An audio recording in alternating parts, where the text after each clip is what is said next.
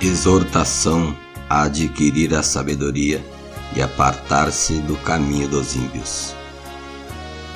Filho meu, atenta à minha sabedoria, à minha razão inclina o teu ouvido, para que conserves os meus avisos e os teus lábios guardem o conhecimento, porque os lábios da mulher estranha destilam favo de mel, e o seu paladar é mais macio do que o azeite. Mas o seu fim é amargo como o abismo, agudo como a espada de dois fios. Os seus pés descem à morte, os seus passos firmam-se no inferno. Ela não pondera a vereda da vida. As suas carreiras são variáveis e não as conhece. Agora, pois, filho, dai-me ouvido e não vos desvieis das palavras da minha boca.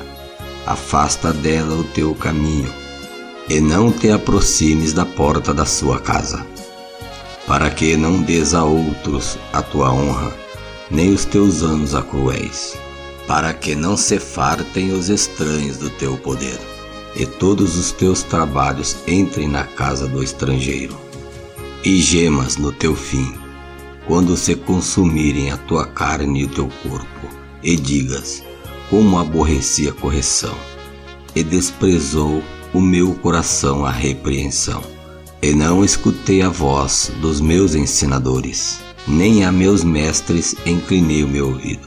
Quase que em todo o mal me achei, no meio da congregação do ajuntamento. Bebe a água da tua cisterna e das correntes do teu poço.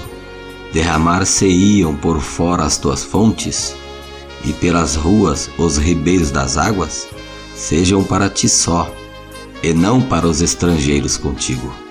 Seja bendito teu manancial, e alegra-te com a mulher da tua mocidade.